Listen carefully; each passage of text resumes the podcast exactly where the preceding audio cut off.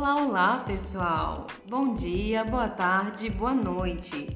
Sejam todos bem-vindos ao Minutos de História, seu podcast com a professora Jéssica. Abra bem seus ouvidos, pegue sua bebida favorita, coloque o pé na sua cadeira, curta, pause, avance, mas principalmente tenha uma ótima sessão. Este é o primeiro podcast da série O Diabo Ronda as Colônias e nós vamos discutir sobre as conspirações e revoltas que tiveram a América Portuguesa como seu palco principal.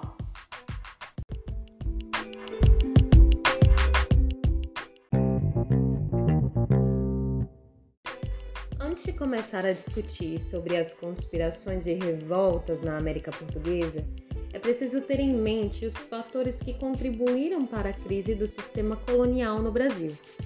O Brasil era uma colônia de Portugal e durante esse período colonial ela esteve submetida ao controle da metrópole, sobretudo no que se refere à economia, uma vez que o Pacto Colonial assegurava o exclusivismo comercial metropolitano.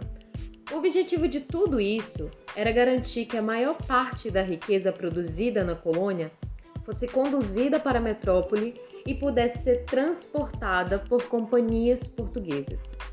Esse processo de exploração gerou muita insatisfação entre as capitanias de Minas Gerais, Bahia e Pernambuco, que descontentes começaram a contestar o poder metropolitano. A partir de agora, vamos começar a falar sobre a Inconfidência Mineira, uma das primeiras conspirações promovidas na colônia portuguesa com o objetivo de romper laços com a metrópole. Muito mais do que uma luta entre o bem e o mal, a Inconfidência Mineira, gente, foi uma tentativa de cortar relações com a coroa portuguesa.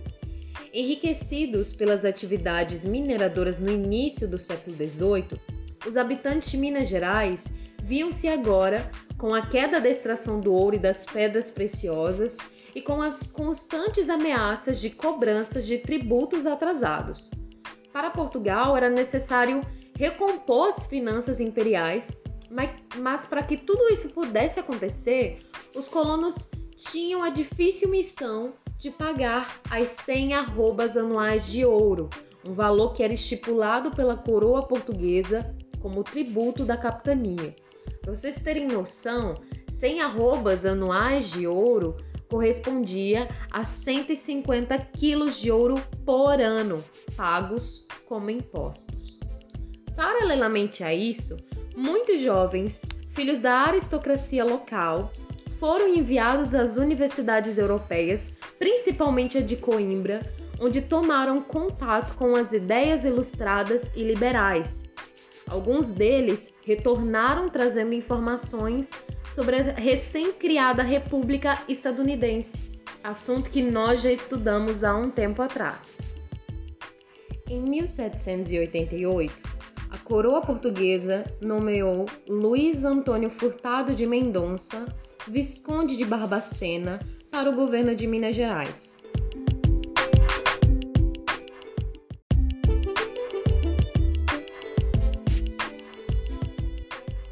Governador recebeu ordens expressas de estabelecer a dita derrama, que era a cobrança dos quintos atrasados, a cobrança das 100 arrobas anuais devidas à metrópole portuguesa, que recairia sobre os habitantes da capitania de Minas Gerais.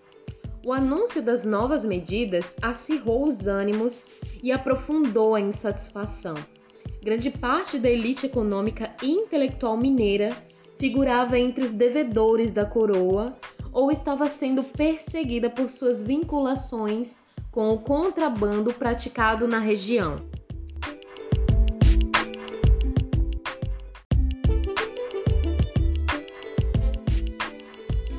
Aproveitando-se desse clima, proprietários de terras e de minas, letrados e membros da administração envolveram-se numa grande conspiração que pretendia assassinar o governador e tornar Minas Gerais uma república independente. Além disso, cogitava-se também criar uma universidade em Vila Rica. Seria a primeira nas terras americanas colonizadas por Portugal. E, além da universidade, planejava-se também desenvolver a manufatura, libertar os negros escravizados da capitania nascidos no Brasil, perdoar as dívidas atrasadas, transferir a capital de Vila Rica para a cidade de São João del Rei e criar uma Guarda Nacional composta de cidadãos. Os planos começaram a ser elaborados em uma reunião em dezembro de 1788, na casa de Francisco de Paula Freire de Andrade, comandante militar da capitania. Os revoltosos marcaram o início da rebelião para fevereiro de 1789, quando imaginavam que seria cobrada a derrama. No entanto, nesse entretempo, diante da, da insatisfação geral, o governador adiou a data que foi oficialmente comunicada em 14 de março de 1789. Alívio para grande parte dos mineiros que desse modo escaparam à pesada tributação. Ainda assim, um grupo de endividados teria de honrar seus compromissos. Eram os contratadores, esses homens compravam da coroa o direito de cobrar alguns impostos, o dízimo da igreja e os tributos de importação por um determinado tempo.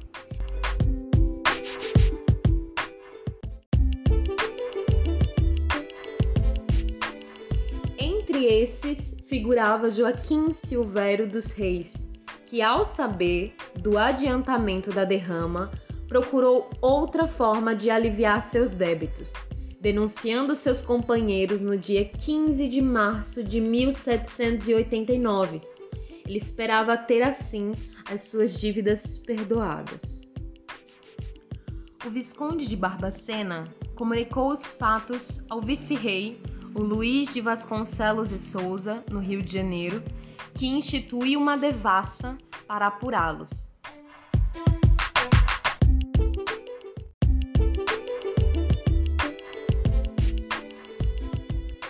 Imediatamente foi preso um dos conspiradores, Joaquim José da Silva Xavier, conhecido por Tiradentes, que além de alferes, era uma espécie de dentista da região.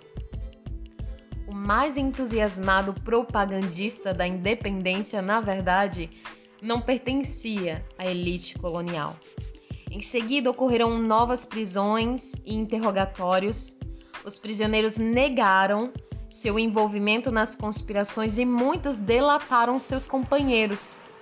Em 4 de julho, o poeta Cláudio Manuel da Costa foi encontrado morto em sua cela. A causa? Suicídio, segundo a versão das autoridades. Em janeiro de 1790, Tiradentes resolveu assumir sozinho a iniciativa da rebelião, apresentando-se como o único líder do movimento evidentemente não era verdade. Para a metrópole, interessava caracterizar o movimento como insignificante, chefiado por um simples alferes inculto. Para a aristocracia mineira, Tiradentes era um excelente bode expiatório, que retirava dos poderes a responsabilidade pela conspiração.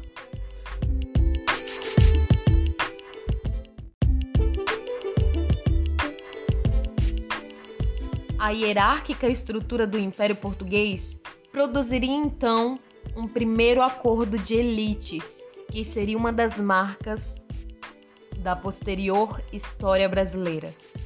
Por iniciativa da Rainha de Portugal, a Dona Maria I, conhecida como a Maria, a Louca, o suposto líder do movimento Tiradentes, foi condenado à morte por enforcamento e teve seu corpo esquartejado e exposto para intimidar a população e todo aquele que quisesse se revoltar.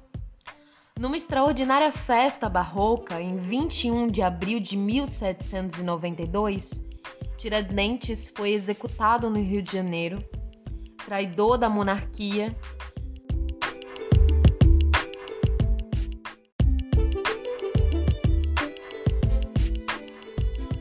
considerado traidor da monarquia portuguesa, que desejava separar as mãos e os pés coloniais da cabeça metropolitana ele teve em seu corpo a aplicação de uma pena exemplar.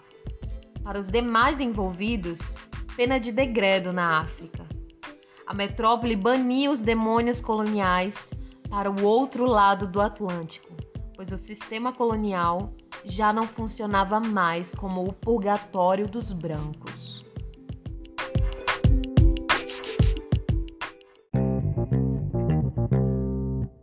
Pessoal, esse foi o nosso primeiro episódio da série O Diabo Ronda as Colônias. E nós discutimos um pouquinho sobre a crise do sistema colonial brasileiro e a formação de uma das primeiras conspirações na história do Brasil, que foi a Inconfidência Mineira. Nos próximos episódios, a gente vai falar sobre a Inconfidência Baiana. Espero que vocês tenham gostado e até mais!